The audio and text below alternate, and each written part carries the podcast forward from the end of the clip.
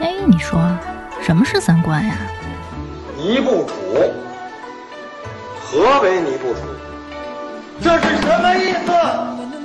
我我我得查清楚，我要查清楚。三观不破不立，这怎么行啊？我可是黄花大闺女啊！那我们的三观是对是错呀？对呀，怎么不对呢？你不给我面子，我可真的要发飙了！三观正，就是三观正好和我们一样呗。这些害群之马，不学无术。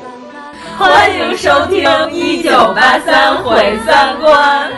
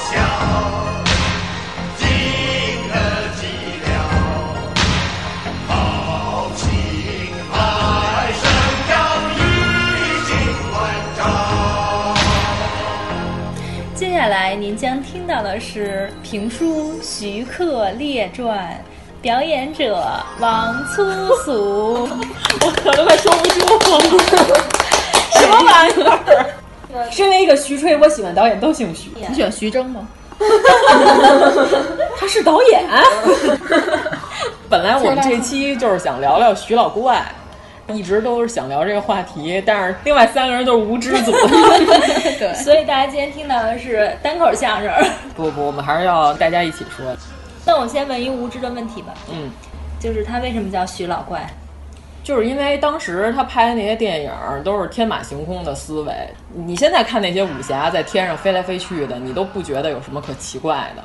但是在徐克拍《笑傲江湖》之前，所有的武打都是在地上滚的。就是有机会你可以看看张彻的片儿，吊钢丝，但是也都是非常真实的那种。只是为了表演一个腾空，或者说穿房越脊什么的，要不然就是弹簧床，但是从来没有像徐老怪这种就是超越了地心引力在天上飞的这种片子。其实他是一个技术狂人，就是他每一个片儿都是要追求新技术。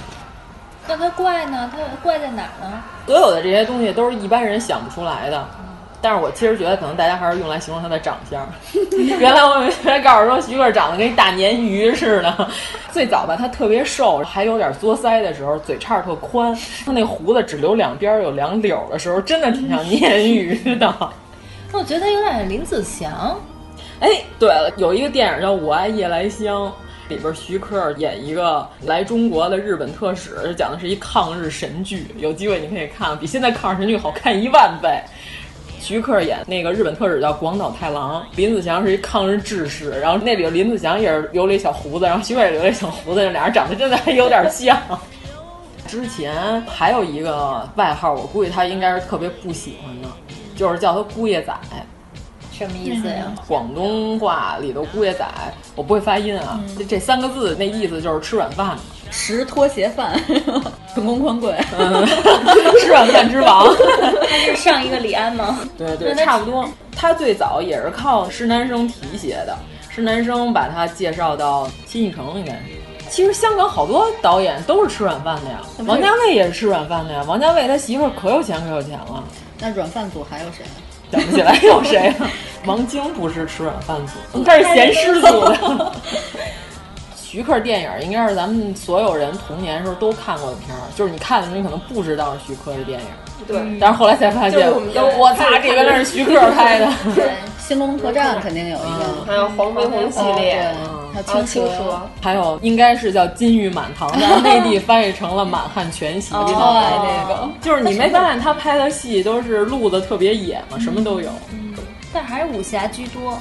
啊，对，其实他最早的时候，新浪潮时期，他拍了三个电影，一个《蝶变》，一个《地狱无门》，还有一个《第一类型危险》，就这仨片儿都不卖座。当年的香港人完全接受不了这种电影类型，就是大概得超前了有二十年。这三个类型要搁到现在拍，应该挺火的。就是前两天那《树大招风》，就是那种类型，对，就是那，嗯，差不多差不多，就是这片子挺像《树大招风》的，就是最后所有人全死了。第一类型危险说的就是那个香港有仨年轻人，他们仨特无聊，然后自己造小炸弹。后来被一女的发现了，结果那大姐是一更恐怖的一个犯罪狂人，这女的就威胁他们仨，哎，有点那意思。那女的就威胁他们仨，然后说让他们仨必须听她的。她认为在电影院里放炸弹是一件特别有意思的事情，就是她不是为了犯罪，她只是反社会人格。这谁写的？应该被漫威买走啊！但是那片儿最后结尾的时候放了好多真实的新闻照片，所以我觉得可能应该是真实事件改编的。但是我搜了半天，我也没找着到底是香港有没有这个少年炸弹事件。这片子当时上映的时候，香港人接受不了它里边那个一些剧情，然后就是进行了大规模的剪辑，就是把所有这些孩子自己做炸弹的这些细节全都给剪掉了。然后后来徐克特别生气，现在网上有导演剪辑版，就是把他自己希望的那个版本放在那上头。其实徐克是一个挺宿命论的人，嗯，那里边有一段就是那女的，她特别无聊，她邻居家有一只猫跑到他们家，然后她就特生气，因为她养了好多小白鼠，她每天干的事儿就是拿针扎那些小白鼠，把它们戳死，要不就是把针戳到那小白鼠脊椎里，看着它慢慢挣扎死掉。他们邻居养了一只猫，就爬到他们家来了，要逮那耗子，他就把那只猫揪出来，直接从窗户扔出去了。然后香港你知道吧，就是那种大天井楼，都巨高巨高的，底下正好有一根木刺儿支着，直接把那猫戳死了。徐克还给了那个猫一个特写，然后我觉得肯定剧情后面还有事儿。果然这女的最后就是死在她被人从楼上扔下去了，然后她也戳死在相同的那个木棍上。我不知道当时电影院上映版有没有这段剧情，反正据说是剪的乱七八糟的。徐克特别生气，但是我觉得人家剪掉也 是有一定道理，正常。嗯，因为如果这仨电影当时要是卖座的话，可能徐克就完全不会拍后来的那些那个风格的了。就后来他知道了香港人不喜欢这种，然后他就香港人好像还比较喜欢这种大团圆啊，大家更加欢乐的那种。对对，要不然就是香港人喜欢胡闹的，你知道吗？越癫狂越好，越瞎说八道越胡闹越好。徐克是一个能根据市场调整自己的人，他不像王家卫，就是我就这么拍，爱看不看，反正每个片儿都是一样的。对对对，然后台词儿听不懂，活该死去，就这样。反正徐克是能顺应市场，市场不喜欢这个，那我就是根据这个调整。但是他还有自己的艺术水准，他不像王晶，王晶是纯闲诗，纯下三滥。咱什么时候聊一期王晶呢？可以可以，有机会可以聊一期王晶。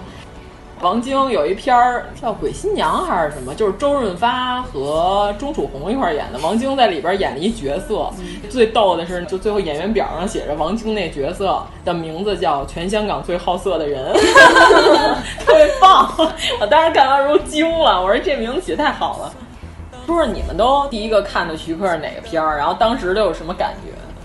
就是黄飞鸿和《新龙门客栈》差不多同一时期的，但我忘了哪先看了。然后《新龙门客栈》我印象最深的肯定就是剁人的那个，嗯，跟就最后脱骨盘对，然后还有一个印象深刻就是张曼玉坐在桌子上撩大腿，就是当着好多人，好像是她从天上飘下来。嗯，然后到时候，然后一盘腿儿，然后撩个大腿。上回那个香港电影展播是吧？就是老电影展播那回，你不是说让我陪你去看《龙门客栈》？就是武侠电影电影节啊，对。然后我就美滋滋去了，我以为是新龙门客栈呢，后来一看是龙门客栈。对，然后我就问你有没有发现少了个新字？那那个龙门客栈是吴金泉导演的啊。对。这两个电影有什么渊源吗？其实那里边好多造型也都差不多。林青霞的造型跟老版的《龙门客栈》里边有一个东厂的班子穿的特别一样，大概剧情其实说的都是东厂追杀。对对，东厂追杀，然后保护忠良之后，但是徐克把这个客栈变成了一个黑店。嗯，胡金铨拍的里边没有黑店老板娘，但是徐克加了一个金镶玉，马上完全不一样了。十五，庙门开，各种蜡烛造孽，成天想着男人。你在房顶上点蜡烛吧。白蜡烛白，小妹我一把转不过来。哪来的蜡烛啊？你笑什么笑？但是我觉得还是徐克这个比较适合现在的节奏感，就是你现在再看胡金铨那版，你就觉得是经常有新人物出来。对，关键是他剪辑的特别快，而且他有喜剧效果。嗯嗯，对对。后来《新龙门客栈》也有，这俩片子我觉得连着看更有意思。嗯，当时在电影院里头听见旁边有一男的，他那里头有一段剪辑特别快，就是他们晚上在房子上打斗，然后从窗户窜出去，然后在房上打两下，然后又切了下一镜头，那男的就说：“我靠，这剪辑太牛了！” 自己在那暗暗叫好，这还行。拍《新龙门客栈》的时候，不是林青霞眼睛受伤了吗？一箭差点就把他的眼睛给射瞎了，他就回香港看眼睛去了。然后那个所有里边的戏都是找了一个身形和外貌跟林青霞极像的一个女演员演的。就是你看，凡是晚上的戏和蒙面的，上来一开始他不是救那俩孩子蒙着面蹦出来的那个，所有的那些戏全都是那姑娘演的，都不是林青霞。然后还有甄子丹，特别逗，好多人就是笑话他坐在一个椅子上头，然后他那姿势特别奇怪，就是俩脚尖朝里这么着坐着，然后后面一个大匾，上面写着“朝廷心腹”，我觉得那匾太傻了，你知道吗？但是他们说这个坐姿是有讲究的，东厂太监，然后要是说想把这个人打死，然后就是脚尖朝里，这个叫着实打，然后要是脚尖朝外。外八字就要用心打，就是说表面上看他很使劲，但是实际没有使力。但是如果是着实打，就是往死打。所以他当时的脚尖这样往里坐着，非常恶心的一个坐姿，据说还是有考证的。哦，等于就跟暗号似的。对对对，因为要说出来之后，现场也有很多人，然后这个搞的这个气氛就不是太好看。对对，所以说就是要用这些暗暗的手段来，就跟那个德国队那教练似的。他抠鼻妞是一个暗号，他现在掏裤裆是什么？对，都是暗号。上次他们看一个，那吃下去呢？对呀，就是这种。该进了。他们看什么？专门讲他的整个暗号是是什么流程，一套系统。然后开了一套系统以后啊，德国就进球了。不是他能不把这暗号编的这么恶你可以编上好，就是实现起来也还可以的暗号啊，你为什么要吃掉呢？关键他长得那么好看。就是那种优雅的帅，没有，我觉得其实仔细看有点像一个大妈。你别仔细看，不要仔细看，这粗略的开酒。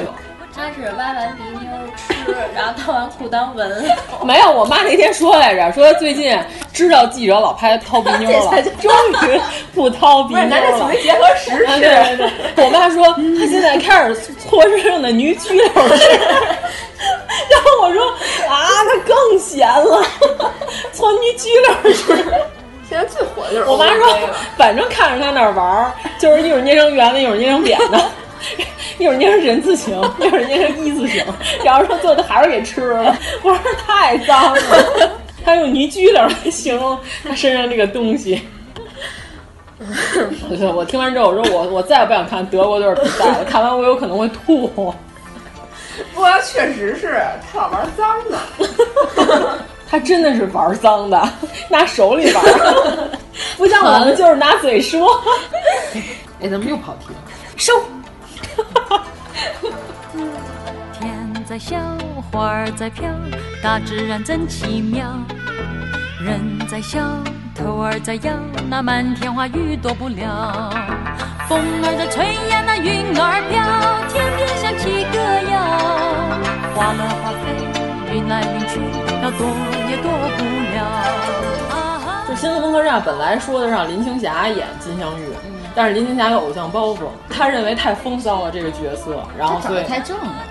但是我觉得就是有好多角色演之前你都觉得他演不了，就是林青霞演东方不败之前你就觉得哇塞琼瑶女王哭哭啼啼的，你肯定不能想象她能演东方不败，但是徐克就能让她变成东方不败。他还挺善于挖掘女性的另外一个面。对，他善于挖掘每个人的另外都是女性。对，反正他拍的人都不太一样。比如说坤妈妈，嗯，对，起码他让陈坤白了四个色号。他演是个太监是吧？你说坤啊？嗯，那是个谜，就是徐克也没有明说。哎，你说这个太监都是白头发、白脸、大红嘴唇，这个是从徐克开始的？反正老版的《龙门客栈》里边，曹吉祥就是白头发，嗯，因为是个老头儿。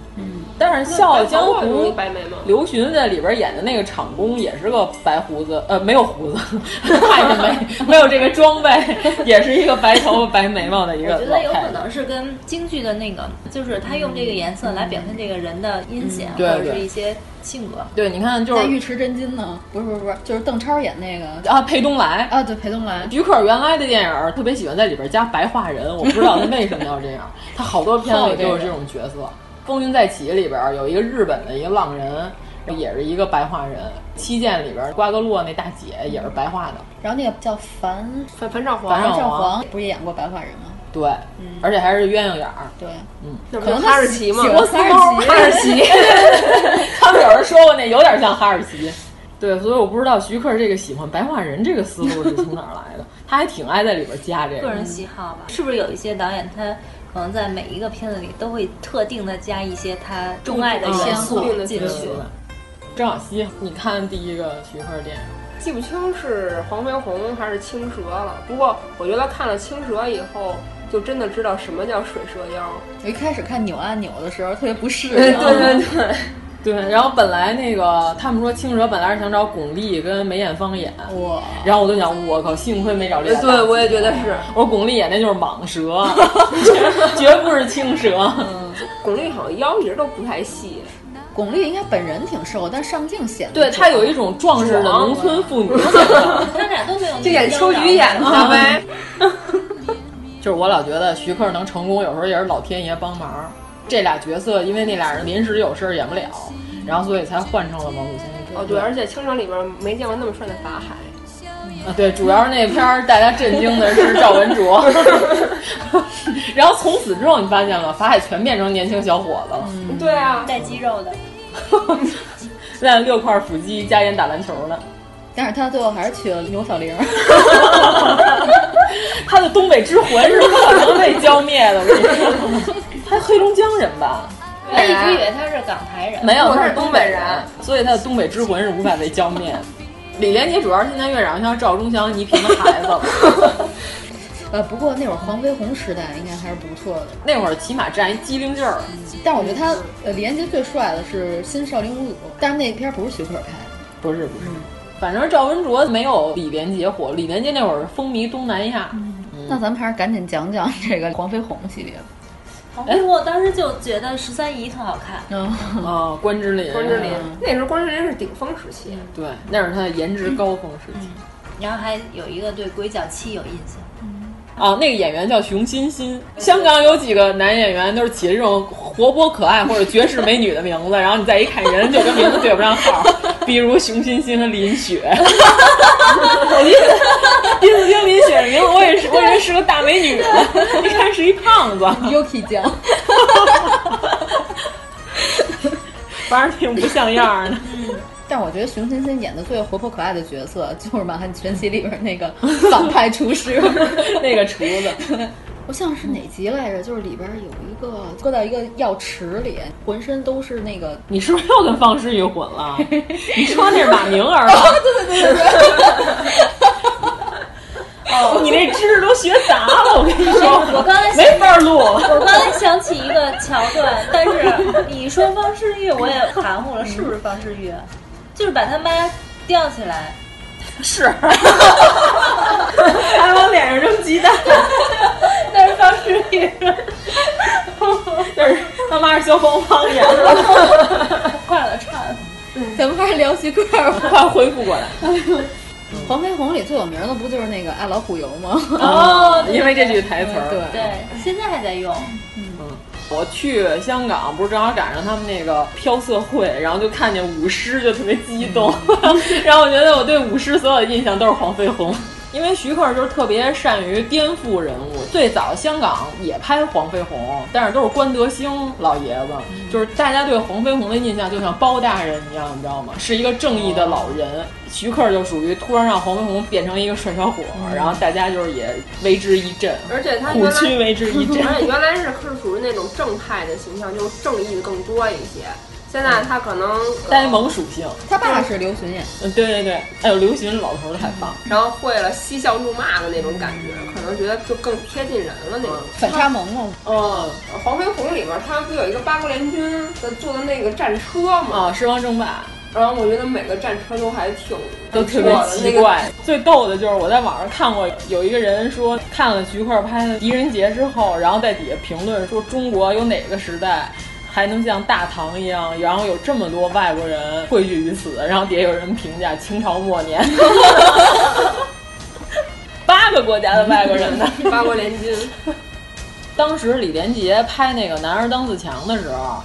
就是黄飞鸿之男儿当自强，然后因为他跟嘉禾签约，签的戏还剩两部没拍，但是嘉禾欠他三百万的片酬没给，然后结果李连杰就不开心了，然后他就想跟嘉禾解约，但是嘉禾也是在香港一个挺有势力的电影公司，就是根本就不行，然后结果就是大家非常知道的一个叫向华强的大哥 出现了，然后向华强帮李连杰跟嘉禾就把这件事儿给摆平了，就是说。不收李连杰的违约金，然后但是李连杰就得把剩下的戏给拍完，所以就是男人当自强。当时有一段时间就是剧组进行不下去了，因为李连杰罢演了，就是这人就撂挑子不干了。里边有好多好多黄飞鸿的替身戏、远景戏，是熊欣欣演《鬼脚七》。嗯，哇，就是大家以后有机会可以把黄飞鸿的画面拉大，你偶尔就可以看到，其实黄飞鸿是熊欣欣。熊欣欣在演第一部的时候，就是他演一白莲教的一教徒，但是他就没记住他。徐克说：“我一定得给你拍一个角色，然后让大家都记住你。”徐克说：“一般。”电影里容易被大家记住的就是帅到极致跟丑到极致。他说：“我给你设计一套武术动作，让所有人都能记住你。”然后熊欣在那里头打的就是鬼脚七，不是就歪着，还跟蝎子一样在地上爬什么的这些动作，然后还给他脸上做了一些特效化妆。然后徐克特别逗，他说演着演着能看得出来熊欣欣故意把自己还演得帅一点。徐克说：“你不要这样帅，你这么帅，你不是鬼脚七了。”然后果然就是，反正现在大家能记住的还是熊欣欣鬼脚七的这个角色。解约了之后，然后李连杰就有一新的经纪人蔡子明，当年绑架刘嘉玲拍裸照的那个人。当时跟李连杰说：“那个你跟着我一块儿，然后咱们签新的电影公司，然后我带你打拼好莱坞。”本来那会儿徐克他们准备投拍《新龙门客栈》的时候。然后结果蔡子明也拉了一伙人要拍相同的题材，然后等于说这两个题材就撞车了。蔡子明这边已经先拿下来投资和先筹备好演员了，就是连造型都有了，就是网上有那个李连杰扮好的造型，他是差不多是周淮安的角色，但是蔡子明这版就是基本上沿用了胡金铨那里的人物设定，他在那里边就是石俊演的那个角色。那里边还有莫少聪，就是听这阵容还挺庞大的。莫少聪演那个曹吉祥，就是演那大太监，就是你可以看一眼莫少聪那造型更奇怪，你知道吗？比那个甄子丹的那个造型还怪，就是纯大白脸，日本艺妓的那个大白脸，纯大长白头发。然后我当时看这个造型，就在网上只有照片了。就是我看完莫少聪那造型，我就说：我靠！我要是皇上，我直接就把他办了。这一看就是奸臣，这也太奸了。当时这个片子都已经快要开拍了，就是已经谈好合约了的十个小时之后，蔡子明被枪杀了，直接死了，就是被人当街枪杀。李连杰就是震惊了，香港警方就得调查这件事情到底是为了什么。当时李连杰为了避这件事儿，直接就去好莱坞拍戏了，就没有在在香港继续再拍戏。因为蔡子明跟向华强一样都是黑道出身，有人说是因为他其他黑帮之间的恩怨纠纷。但是因为这两个电影撞车撞的时间特别巧合，也有人怀疑是一个不可说的理由，到现在也没破案。这个戏等于说蔡子明这边就根本就拍不了了，徐克这个戏就可以正式上马了。本来徐克是想找李连杰来演周淮安的，等于说蔡子明把李连杰给带走了，就演不了了，才换成了梁家辉。徐克就有一心结，他就一直希望他要拍一个像《新龙门客栈》的剧情一样，有个黑店的故事，然后里边要出现一下李连杰，所以后来才拍了《龙门飞甲》。等于说他拍《龙门飞甲》就是完全是为了圆梦。呃，一是他特别想拍一个三 D 电影，就是真三 D，因为现在好多电影都是假三 D，、嗯就是只有字幕最三 D。但是徐克那是用真的三 D 的机器拍的，他就找李连杰来拍了这个角色。但是那个时候已经不是李连杰的鼎盛时期了。对对，他们不是网上说吗？李连杰走错片场了。就别的人颜值代表队 全是真的，你没觉得除了李连杰之外，剩下的人都像是这个电影里的人，只有李连杰像走走错片场出。戏。嗯，他一出来就有点出戏，就我一点都没觉得周迅喜欢他。其实我真觉得周淮安这角色梁家辉演挺合适的。梁家辉就是有那种正义，然后还有点坏的那个那个感觉，特别好。但是李连杰对你你就感觉梁家辉太正了演的周淮安跟金镶玉调情，这个就特合理，对 特别好。他我觉得还是比较闹，属于那种。你说梁家辉吗？梁家辉是挺闹的，对呀、天大地大，双飞燕西。梁家辉老师，我那真是绝了，什么角色都能演，神仙老虎狗啊！他对自己评价就是觉得自己长得不算好看的。他演那个情人的时候，哇塞，嗯就是把法国人迷倒了。法国人认为这简直就是全中国最帅男的，乃至全亚洲最帅男的，拥有全亚洲最帅的屁股。法国人就震惊了，说哇，梁家辉这个后半身儿，后半身儿，法国人的人物真是细腻帅，细腻帅。你看过那个《大富之家》？看到片尾的时候，走字幕的时候有那个片花，有一个镜头应该是袁咏仪亲他的侧脸，然后他就趁袁咏仪没注意，就把脸转过来，然后后来就被袁咏仪暴打，还挺有意思的。嗯，徐克还有一部片子，然后叫《棋王》，但是这个是他跟别人合拍的，等于这片子是一半讲的是特殊时期，说的是一个下棋天才，就是梁家辉演的，演的他们那个下乡。他出身不好，但是他下棋下的就是绝了。这段是徐克导的，单看这段就是特别棒。梁家辉演的就是困难时期的人，在火车里一大堆知青，然后每个人发一盒饭，后梁家辉拿一盒饭，就因为火车特别挤，他是蹲在了那个一个小木台旁边，然后旁边就是厕所，他就蹲在那块儿，然后那人发了他一个盒饭，然后他就打开吃。你就感觉这个人在吃这盒饭的时候，一吃真的是一个好长时间没吃饱的人在吃。他有一粒米不小心掉在那个木板的那个缝儿里了，然后他还拍那个板儿，把那粒米给拍出来，然后捏起来给吃了。就是这段戏演的绝了。最后演的就是他下棋。他们说这帮知青返城，说可以，就是以特殊技能人才的这个理由，就是差不多那意思。反正就是有好多下象棋下的特别好，然后就是被召回城里去，然后他也想回城。特长生。呃，对对对，差不多那意思吧。就是那帮人说从来没听过你啊，说你有什么了不起的？然后梁家辉就说说我要是能把你们都下赢了，我是不是就能回城？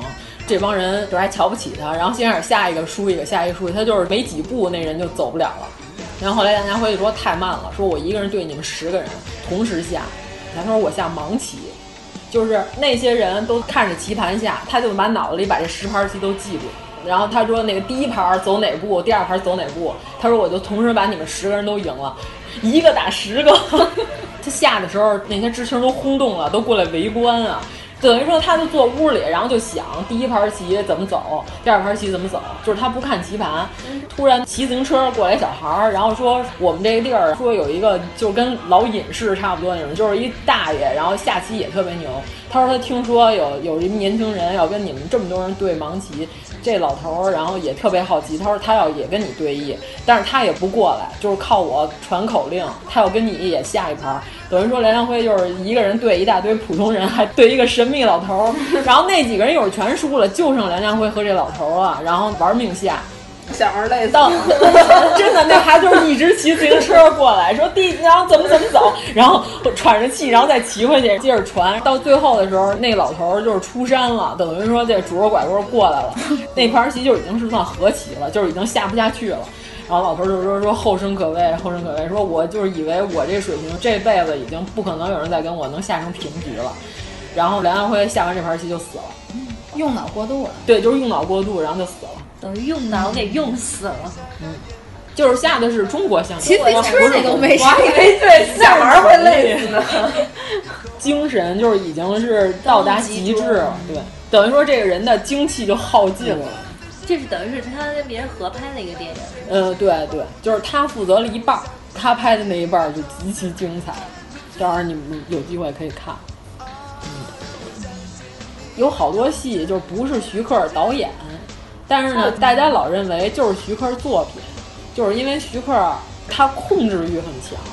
其实《新龙门客栈》最早的时候是李惠民导演，但是只有在场外的那些，就是所有的大全景和沙漠景是在敦煌大景拍的，然后但是室内的戏是在香港大景拍的。室内那些戏基本上都是徐克导的。后来那个修复版的时候，把徐克的名字也加回导演那个栏儿里了。他是狮子座吗？他是水瓶座，啊 他是人中哈士奇，怪不得喜欢白化人、多眼眼儿，找着原因了。就我觉得他上升星座可能是狮子，就有的是他完全监制的戏是挂名的那种，然后有一部分是徐克编剧加监制的戏，然后还有一部分是他纯导演的，你能看出来有一个强烈的徐克的风格。有徐克参与的电影，他都要指手画脚，是吗？也不是吧，就是就是，比如说你是有特别好的想法，而且你在这个行业里就是绝对大拿了。然后呢，你目睹着一群年轻人正在拍的时候，你突然觉得，哎，这样会不会更好？然后你就过去说了两句，按照你的这思路拍，然后果然就更好，你就会忍不住想过去指导一下，就看不下去。对啊，好多人都说《倩女幽魂》是徐克导演。其实真的是程晓东导的，他做的对，因为网上有好多徐克自己采访的时候，他也说，他说这个肯定是应该是程晓东的作品。他《笑傲江湖》不也是程晓东的吗？对，嗯嗯，但是肯定里边有好多徐克参与的东西，他肯定出了不少主意。当时他们挑张国荣的时候，一下就挑中了。他跟张国荣说：“你能不能来演我们这个戏？”当时香港没有这种思路的古装鬼片儿，然后徐克就是跟张国荣说：“我们这儿有一个爱情故事，然后你来拍一个。”他说：“虽然这个题材是老的，但是呢，我还是觉得这个是借灵异故事来讲的一个爱情故事，就是人鬼情未了的故事。”对对对对。然后他就跟张国荣说：“你能不能来拍我们这戏？”张国荣就答应了。结果后来张国荣就问了一句说。《倩女幽魂》这个题材是古装嘛？然后徐克说对，然后张国荣就说那我不演。徐克就问为什么？其实理由是因为张国荣原来曾经被人骗，演了一部古装戏叫《红楼春上春》，有阴影。有机会大家可以去搜一下，这是一个什么样的片子？听名字就知道是个什么样的片子。嗯，然后《红楼梦》呗，是吧？对对对对。但是当时合约已经签了，就是他不得不演。但是张国荣特别讨厌这个电影，就几乎不承认这个是他演的电影。结果他就对古装戏有了阴影，他就说我不拍古装戏。然后徐克就说不会不会，他说我们这个戏造型完全不一样。他说你来试个妆，拍一下就知道了。当时张国荣刚穿上宁采臣那身衣服的时候，他说哎，这个有点像那个三宅一生的思路。就是男演员特别快的定了，就是徐克说他几乎是在想剧本的时候，他就觉得这个角色就非张国荣莫属。他说，因为张国荣是一个没有年龄感的人。他说，你看他什么时候他都像一个年轻人。你看他刚刚出道，一直到后来，一直到后来张国荣演那个《夜半歌声》的时候，你都觉得还是没什么变化。呃，对对对，就是他说他觉得张国荣演这个角色就是没有年龄感，特别适合女演员，就是想半天想不出来是谁。然后结果后来那个王祖贤主动联系的，王祖贤就是听说了有这么个戏，他就问他能不能来演。然后后来施南生就说不行不行，说他演不了。就是王祖贤大高个儿，他原来打篮球的，就是你在网上看过一个王祖贤三步上篮，然后定点投篮，他是专业的，他是搞专业篮球的。施南生说不行不行，他太现代了，他演不了。然后徐克就说他觉得王祖贤能来演。然后后来王祖贤就有一回来片场。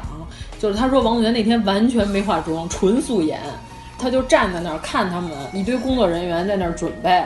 他说王祖贤一在那屋里一站着，就是整个蓬荜生辉。对对对，他说就是整个片场的焦点，就是大家都看见哇，这个美女到底是谁？那那会儿还不是特别红呢，然后他拍完《倩女幽魂》才红的嘛。然后后来徐克就说，那就让王祖贤做个造型。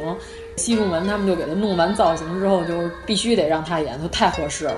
但是他跟王祖贤说，说我们这个戏里吧，说有一个剧情，不知道你能不能接受啊？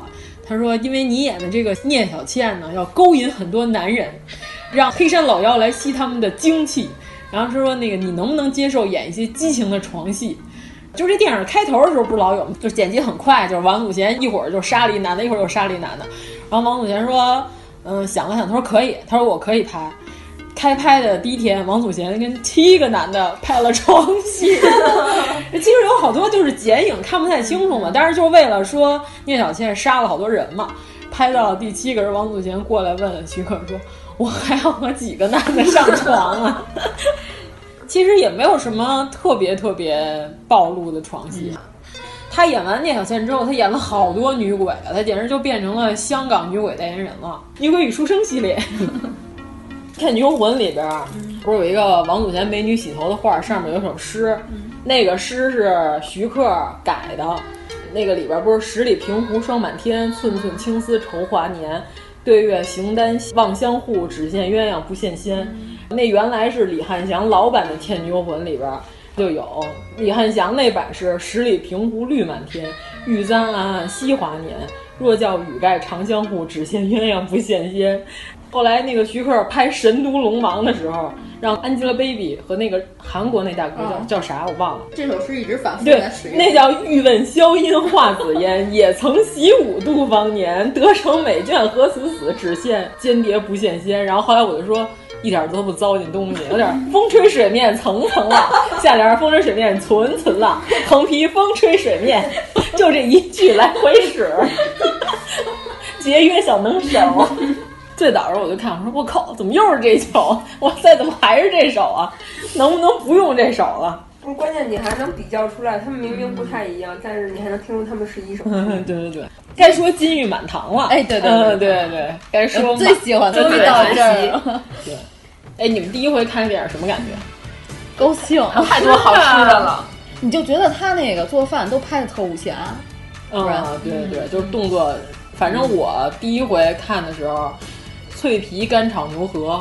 炒完之后，那人不是拿筷子上手夹了一下，咔吧一声吗？然后从此我就认为干炒牛河这道菜一定是脆的，就是必须得跟咱这边那个烙饼 外边那层似的，嘎着。对对对，就就必咬一口得嘎巴嘎巴响那种。结果我第一次去香港点了干炒牛河之后，我这怎么是软乎的呀？一点都不脆。我说没炒好吧？这个当然就是心里百感交集，特别的失望。当时我特别想吃那个熊掌。这两个做法，哦、一个是热做，一个是冷做。踏雪寻熊，熊对，有个菜叫踏雪寻梅，其实就是糖拌西红柿。嗯，我见过最奇怪的菜叫泰山三好，然后，然后呢，就是那个白菜豆腐汤。然后我说泰山三好啊，你是刚量好呀，白菜豆腐呀，还有汤啊。他说还有水呀，我们泰山的水也好。太有寓意了，泰山三好可还行。但是那太雪寻熊，当时就觉得是那种特软和羹状的那种，嘟嘟噜的那种，听起来像个甜点。对，那个日本人都上来不吃熊掌，他先吃那梨片儿。对对对，这个是我觉得最奇怪。而且关键是脑袋上还开梨花出来了，颇有小当家的风范。我觉得。不是前两天北京老打雷下雨，嗯、然后咔一个雷，网上有人拍了一张照片，底下人说：“哇塞，这是什么妖孽在此渡劫？”然后底下有人说：“没什么，只不过是小当家开菜。”就是那盘子一掀开，一道亮光冲天而出。关键是他那个那台词儿，他每次都特别奇怪。哦，我看这不是普通的猴，可能是大雪山的猕猴，或者是喜马拉雅山的六耳猴。演的是个日本人，嗯，但是他北京话说的特别溜，日本人比周围所有的那些中国评委的中国话说都好，这是让我最奇怪的。你还没说那里边有一个长得像蔡澜，是一个动作指导，然后当时徐克看中的就是因为他长得特别像蔡澜，然后说可以让他当一个美食评委，就是最中间的那个大哥，然后并且那个主持人长得也非常的亲切，他现在已经变成了特型演员。侧面特别像，侧面真是特别像，是瘦版的。我把那张图截出来发在咱官方微博上，然后有一个人转了，说吃点好的。里边有那个罗家英，对，罗家英是大家的最爱，长得特别像一个后厨的一个总厨，你没觉得吗？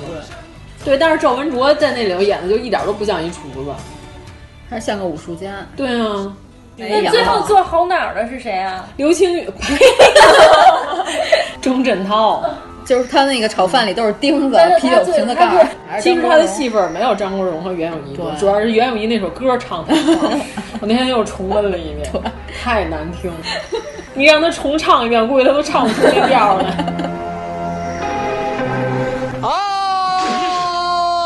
爱情不过是一件普通的事情，一点儿不稀奇。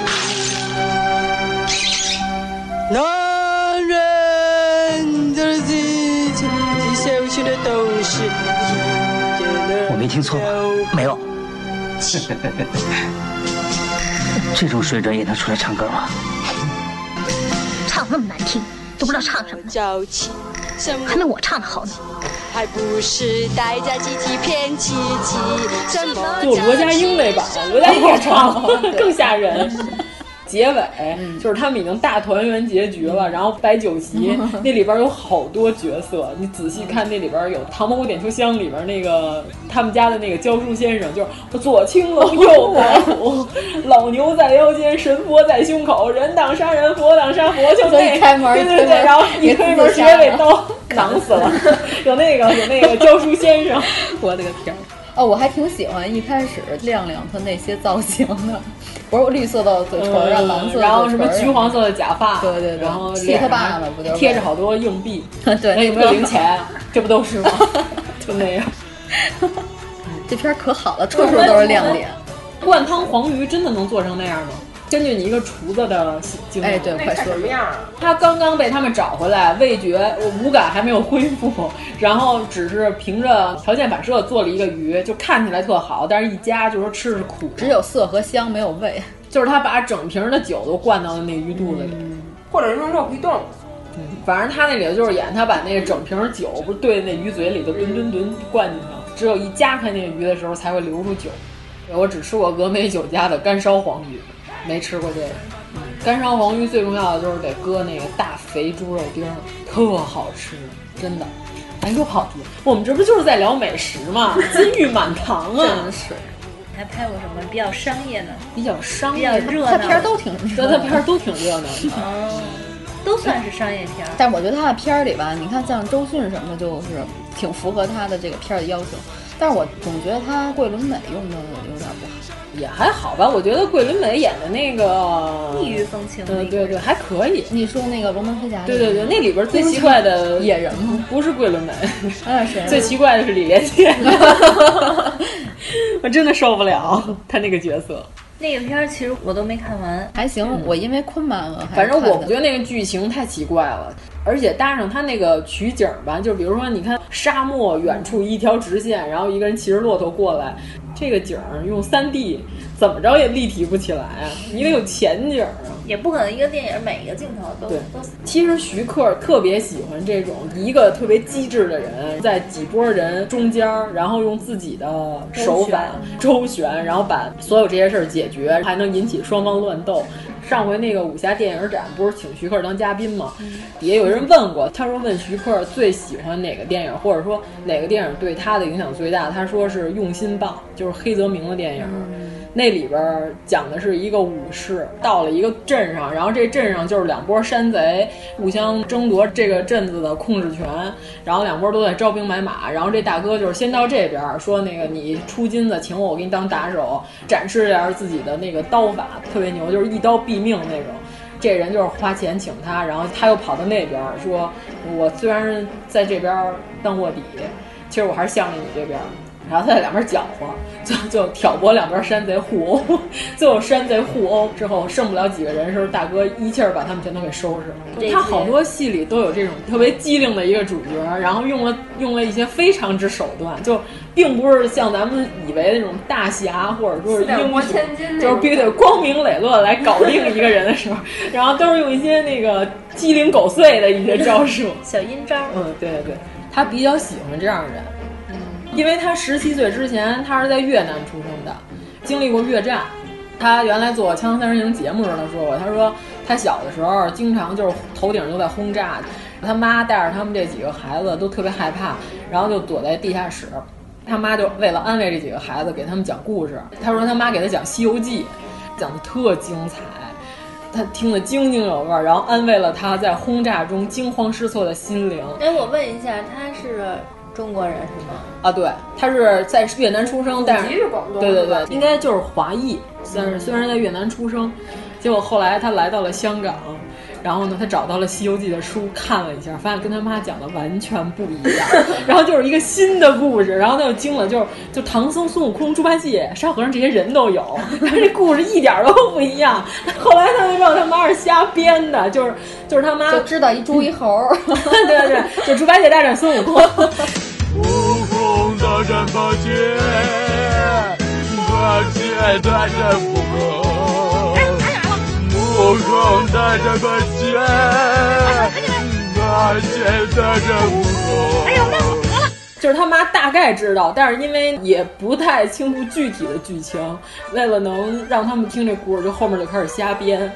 然后其实就是也同时造成了徐克特别喜欢颠覆原著的这个这个性格。当时他拍《笑傲江湖》的时候，拍完《东方不败》，然后金庸特别生气。他说：“你怎么能让令狐冲和东方不败谈恋爱呢？本来他们都打算要开拍《神雕侠侣》了，就是《神雕侠侣》马上就已经开始筹备了。结果金庸说版权我从此不卖给徐克，反正徐克要拍我的戏都不行。然后结果本来他是想拍《神雕侠侣》是请刘德华演，结果就没演成。就是一直到拍《狄仁杰》，徐克才正式跟刘德华合作，就是也是个遗憾，没有在刘德华颜值巅峰的时候找刘德华演一个戏。”嗯，因为电视剧版的杨过也是刘德华演，是古天乐之前的那版。嗯，我也没怎么看，也挺早的。啊，那会儿刘德华挺肉头的长得，只能用肉头这个词儿来形容。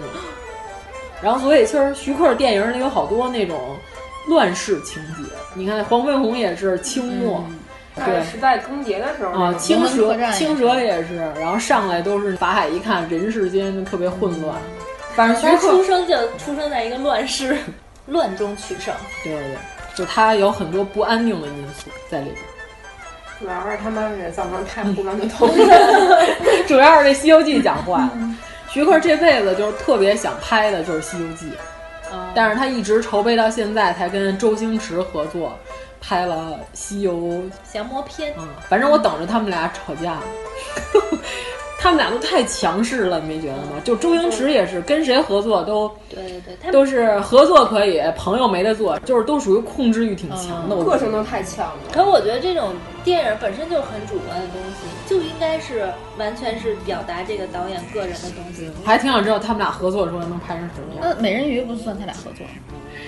哎呀，但是我真的讨厌邓超。可以在这个节目骂邓超，可以啊！什么破玩意儿啊！开了开关了，反正美人鱼是挺烂的。哇塞，我我真的受不了，当时攒攒金看的我都。美人鱼里演的最好是那个文章，不是吗？不，比文章还要好的是他 旁边那个警察。告诉说，先生，我们都是受过专业训练的人，一般是不会笑的，除非忍不住。台词儿吧，本来特普通，但是让他说出来，我都惊了，太好笑了，长得太正派。就我在电影院里唯一笑的那几下，那他是不是就是那个《西游降魔》里边演沙僧那个？对啊，我觉得邓超唯一的一个成功的角色，可能就是《狄仁杰》里边徐克拍的，对对对，那个还有点突破。哎，但是这美人鱼是不像样。没有，他应该是那个话剧吧，《九儿》像 样像样。那个我去现场看的，哇，雪花上酸菜。这块也跟好多导演联合指导过，也没发生什么问题。因为那时候他是绝对的掌控者，他跟有一个导演发生过问题，就是吴宇森，就是在两个人都非常强势的时候，就是一个是胡金铨，然后当时拍那个《笑傲江湖》的时候。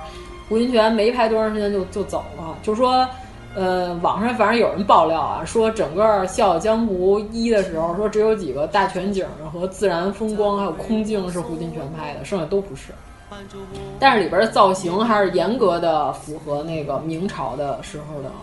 说当时胡金铨他们去台北故宫查了好多资料，就是明朝锦衣卫服饰、东厂的服饰。胡金铨拍明朝拍的衣服特别讲究，现在很多古装片我真的是没法看，看不出年代。对对对，就是一堆错儿。魔幻片就闭眼瞎看吧。绣春刀是不是也是明朝的？对啊。但是也 没跟明朝没啥关系，那个衣服也挺不像样。哎，他那东厂的人不应该比较暗淡吗？没有啊，锦衣卫的衣服是挺好看的呀。锦衣卫，锦衣卫就是漂亮的衣服的人是吧？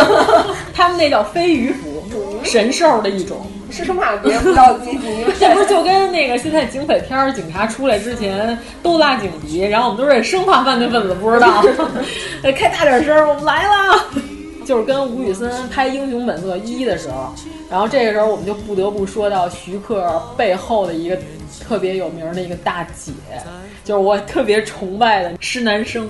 他们俩是结过婚是吧？呃，对，结了吗？嗯，结了，但是也离了，二零一四年离的。嗯，那刚离啊？不知道，其实应该是早离，但是二零一四年石南生就已经说了，但是两个人散买卖不散交情，人家还是依然合作。合作，对。就是徐克还是很崇拜石南生的，因为石南生当时是他跟麦家、黄百鸣他们有一个七人创作小组，然后创作小组之后，后来才把徐克招进来一块儿拍的电影。就是施南生是一个特别特别懂电影的人，她长得也很漂亮，就很有气质。呃，对，一书还写过一篇文章，就是以施南生为原型，就是一书认为施南生是女性的。楷模和典范，又帅，然后又有能力，然后又漂亮。说施南生当时跟徐克一块儿筹备了那个电影工作室，就是他们这个电影公司就叫电影工作室。我觉得他特别的会起名字，因为原来我姐养过一条狗，当时我看这条狗说：“哎呀，是个京巴。”我说：“这条狗叫什么名？”京巴。我姐说叫狗，我惊了，我说。你给狗起名叫狗，他说狗回来。他说如果你要高兴的话，你可以叫它狗狗。谢谢。那不就跟巴金他们家养那猫叫小猫？什么？就是起名太随便了。因为当时吧，香港的电影是这样的，他们有很多电影都是快拍快结束。就是拿到投资，咱们就很快的拍一个电影。但是拍一个片子，整个你跟人签合同的时候，需要有一个合作方，就跟咱这边法人似的。但你就必须得有一个工作室的名字。然后这个时候，他们俩就成立了电影工作室。没想到他们拍这个片子拍得非常成功，然后这电影工作室就一直成立下去了。等于说，当时吴宇森在台湾的时候拍的非常的不顺，因为吴宇森你发现他不是一个喜剧片导演，但是他在台湾的时候，因为他拍的好多都是赶鸭子上架，强行让他拍喜剧，他自己拍的也特别不开心，然后他就感觉特别失意。当时徐克拍完了《新浪潮三部曲》的时候也不火，然后这三个片子还都不卖座，是吴宇森给麦家他们推荐的，说那个我这儿有个新人导演。拍东西拍的特别厉害，卖家说他行不行？他说你可以让他拍拍试试。就拍了徐克在卖家他们那边拍的第一个电影叫《鬼马智多星》，然后一下就巨火，就是当年卖座前三名的电影。然后结果徐克一下就变成了卖座导演了。结果他就心想，那我发达了是吴宇森帮忙啊。那个吴宇森那会儿特惨，就天天喝大酒。他最惨的一回是什么时候？就吴宇森已经喝的都晕头大脑了，于克带着施南生一块儿去看他。然后吴宇森就是喝到把施施南生的手当成烟灰缸在里边弹烟，然后施南生就说就不能让他这么消沉啊。他觉得吴宇森是一个有才的人，就是没有遇到对的一个本子。然后说现在我手上正好有个本子。当时香港电影特别蓬勃，然后好多东南亚的投资方跑到香港来拍戏，正好有个泰国的一个富商带着一笔钱，就等于说，就是大家都说哇塞，去香港拍电影赚钱，咱就都去香港拍电影。然后就泰国富商一来呢，正好那个他想投资的那电影已经被人家签了，然后他说他特失望，他说那就怎么办啊？然后施南生正好知道这件事儿，就说我们这儿有一个好本子，然后有一个大导演非常有才，然后后来那泰国人。说啊是吗？他说我们这里有明星大明星，狄龙，他没没敢说有周润发，因为周润发当年还是票房毒药，就是周润发曾经当过一段票房毒药，就是演什么电影都不卖座。嗯，他没敢说有周润发，然后就说都是大牌演员。然后有张国荣，张国荣在我们这里边出演，但是张国荣当时是一歌手，根本不是演员。我估计当时那泰国人也惊了，就是感觉有一个人告诉你，我这片子里有有大张伟，有薛之谦，怎么样，厉害不厉害？泰国人就啊，好像貌似听起来很厉害的样子，然后不明觉厉，投了三十万港币，然后拍了这个电影，就叫《英雄本色》。拍完《英雄本色一》合作之后就大卖座。这个片子虽然是徐克跟吴宇森一块合作的，但是因为吴宇森的风格就特别强，就很少有人认为这个片子是徐克的作品。是放鸽子吗？对，放鸽子，然后打双枪。当时全中国的电影，除了咱们这边的双枪老太婆之外，是没有人使用双枪的。但有人使用双刀。老王还行，但是没有被拍成电影。然后当时就是惊了，然后说哇塞双枪，然后行不行？这么厉害？而且最牛的一招就是他的枪里永远都有子弹，怎么打都打不完，就不用换弹夹。嗯，换也换，但是换弹夹非常潇洒。你看着就慢镜旋转，风衣飘起来，然后咔换弹夹，然后再继续打，然后还是怎么打都打不光，就是。别人的枪战片里换弹夹是因为真的没子弹了，吴宇森的那个是此处我们要让小马哥耍个帅，然后我让他换个弹夹，然后耍个帅。就拍到《英雄本色二》的时候，俩人就发生分歧了。其实我觉得这不能算分歧，只能叫同行是冤家。就是在两个都非常有才的人面前，但是他们也互相欣赏。嗯，文人相轻吧。当面都是久仰久仰，然后讨厌恶心。在大家都失意的情况下，大家能不能帮一把？不是高晓松说的吗？闺蜜之间什么时候感情最好？就是一个人混的特次，另外一个人混的特好的时候，就哎呀，好姐妹，我来安慰你。然后如果两个人最不爽的就是，一个人之前混的不好，但是渐渐的混的跟你差不多的时候，你的心里是最最不平衡的。你看为什么欧洲人现在特别讨厌我们？就是因为我们又这么的有钱，去他们那儿这么的买买买。然后他心里就不爽，他说：“你们原来是第三世界国家，穷了吧唧的，现在你们怎么这么有钱，还让我伺候你？那我们有钱的时候，他们还是野人呢。啊，对，天朝上邦，就在我们大唐的时候，他们都来我们这儿当官。就后来拍完《英雄本色二》之后，俩人就分道扬镳了，就再也没有合作。《英雄本色三：夕阳之歌》的时候，就完全是徐克搞了一部，但是就跟之前就根本就不太一样，因为徐克。”喜欢女演员厉害，你没发现吗？嗯。然后吴宇森的片子里女的都是点缀。对。关键是我觉得徐克跟施南生在一起的时候拍的女人全是大女人。他俩在一块有点女强男弱的感觉。对，然后等到他们俩分了之后，都没怎么没怎么拍女人戏了。对，所以我觉得其实那天就是现场，我特别想问，就举了半天手没叫我，但是有一男的帮我问了，就是问徐克说。说他合作这么多女演员，说他最喜欢谁？然后还有说为什么你之前拍戏全都是女演员特别出彩儿，然后最近这两年好像女演员都不怎么出彩儿了。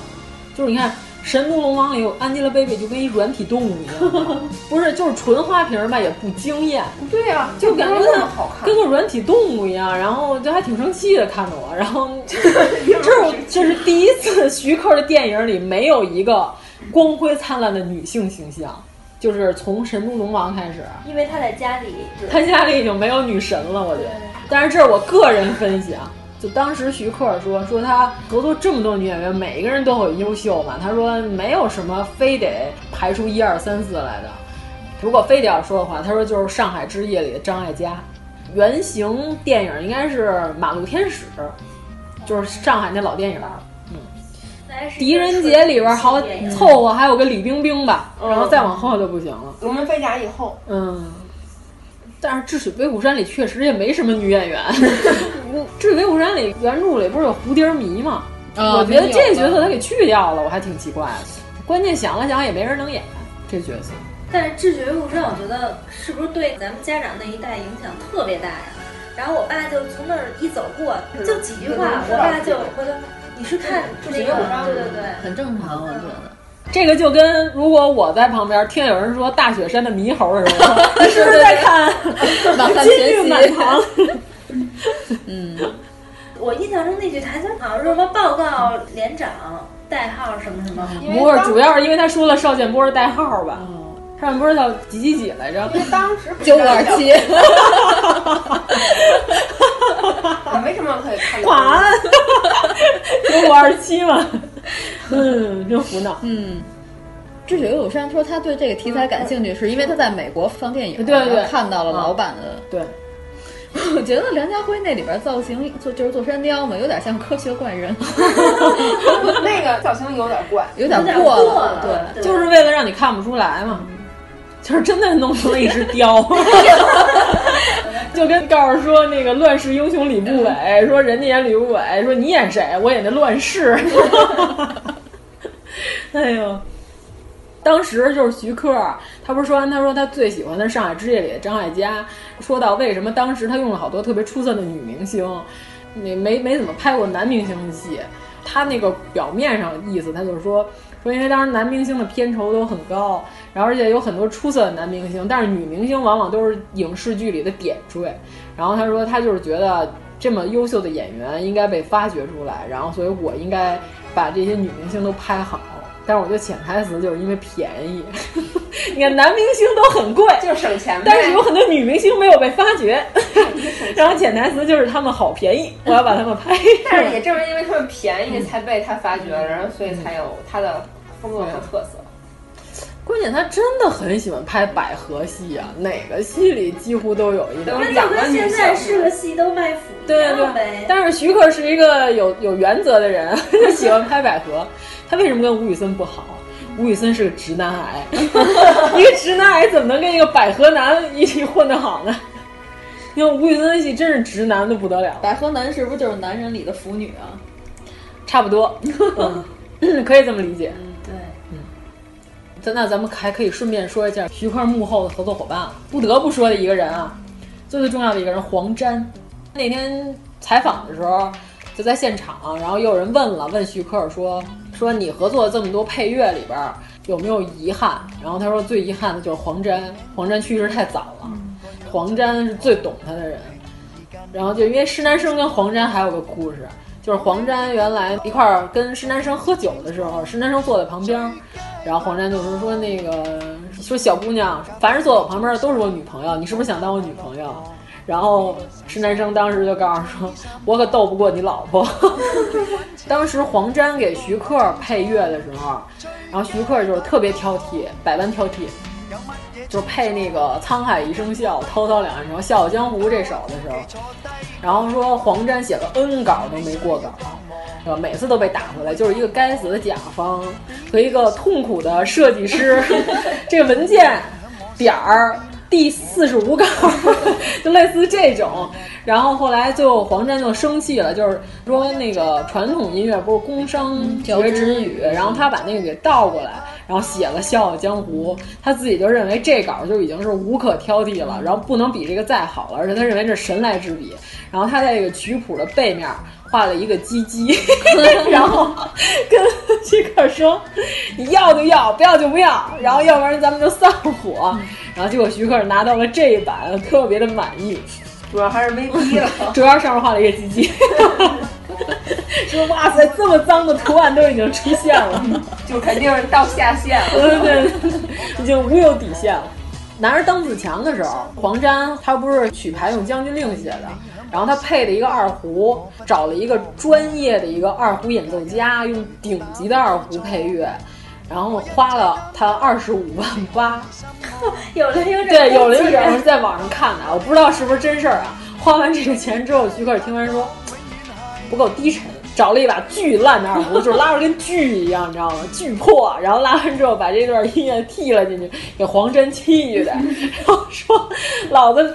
倒贴钱找了这么好的一个一个人给你配音乐，然后你用一把破锯把我这声音给我替了，然后结果替完之后就是大卖，然后那个原声就是那个豪气面对万重浪，然后出完之后这歌当时说那个大碟卖了四十多万，就是在当年的港币来说这已经很值钱了，因为你想《英雄本色》这个电影才花了三十万拍了个电影，他一张专辑卖了四十多万。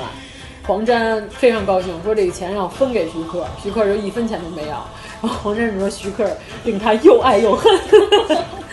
关键是网上有一版是徐克、黄沾、罗大佑三个人合唱的《笑傲江湖》，就那版听着觉得仨人绝对已经喝大了，但是特别有效果。虽然三个人唱功都很烂，但是非常的好，还烂得过上次那三个人。我上一期看原名香港人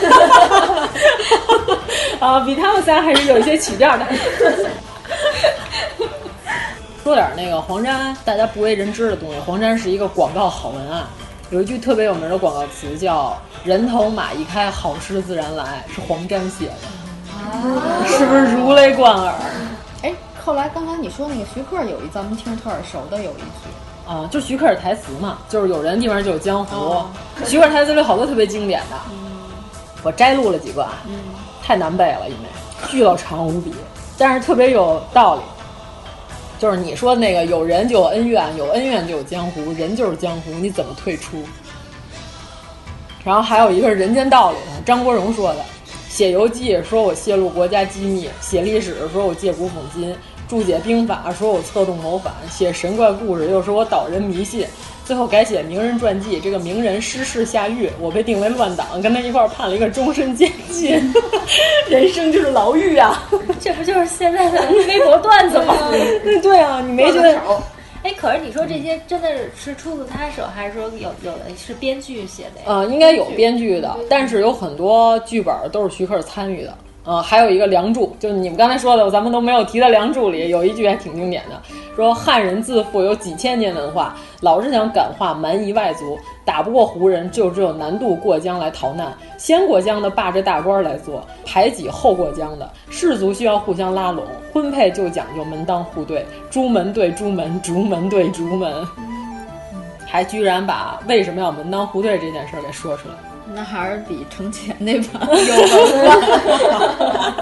程前那版咱们得说一下，说一下，就是我大陆那版，哎呦不像样，不像样，特别闹。嗯，濮存昕演的梁山伯，梁山伯，啊、那里边四九谁演的呀？呃，井冈山是 哦，对对对对对对对。哎，那祝英台是谁？祝英台是那个胡慧中哦啊。就孙俪的祖奶奶什么姨奶奶、祖奶奶 她没那么大岁数。那个程前演马文才嘛？哦，对，我关键是那首诗，他演的是马文才啊。对对对，关键他介绍自己的姓儿，他告诉说：“我给你猜个谜语，三横一竖一拐弯，四个小猪来吃枣儿。”太受不了，就是繁体字那个马子，特别棒。我就在想，怎么会有人在这样介绍自己的名字，还这么洋洋得意？哎呀，笑死我了。嗯，他拍片的速度其实也不算慢，因为他拍的片子都是都是大制作。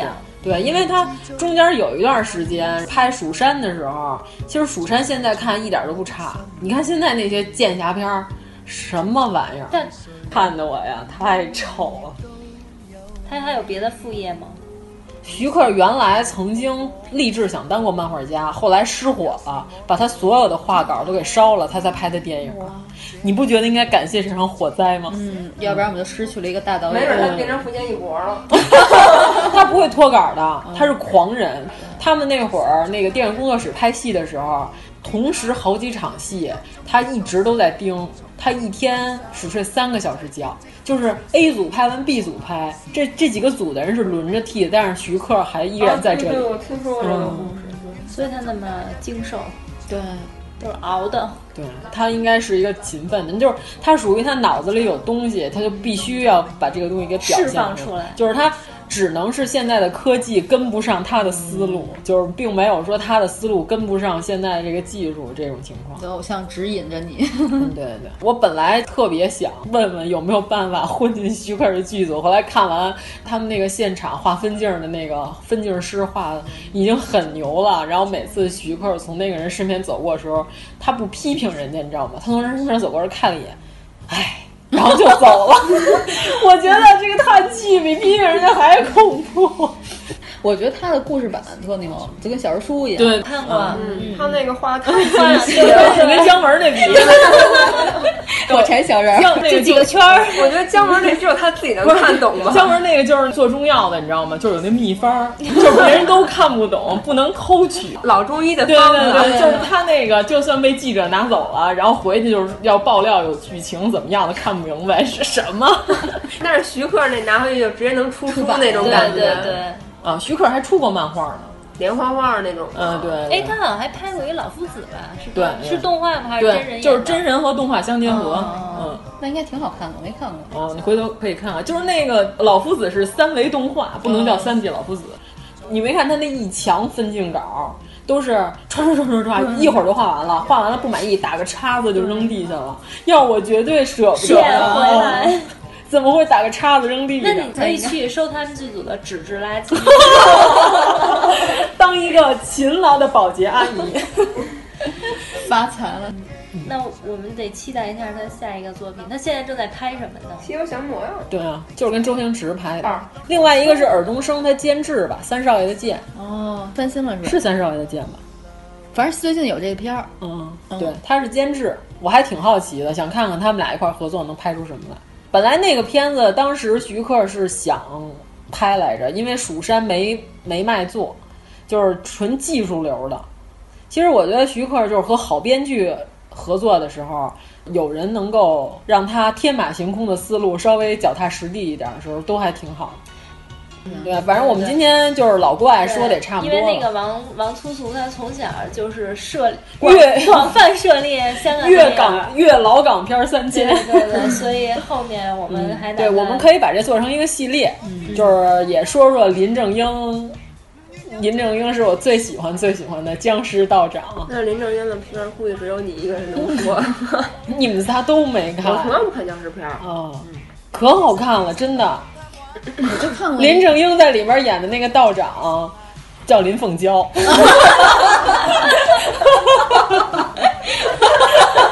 和成龙有什么关系吗？你就知道香港人有多胡闹。反正王王苏苏老师最可贵的一点就是，他看过的东西他都能记得住，就是滔滔不绝给你讲，包括想出点后十位之类的能背出来，三点一四一五九二六，并且可以特别形象生动给大家描述出来。你看我说完这个之后，你就突然对林正英电影有一些感兴趣，是一个很好的推销员。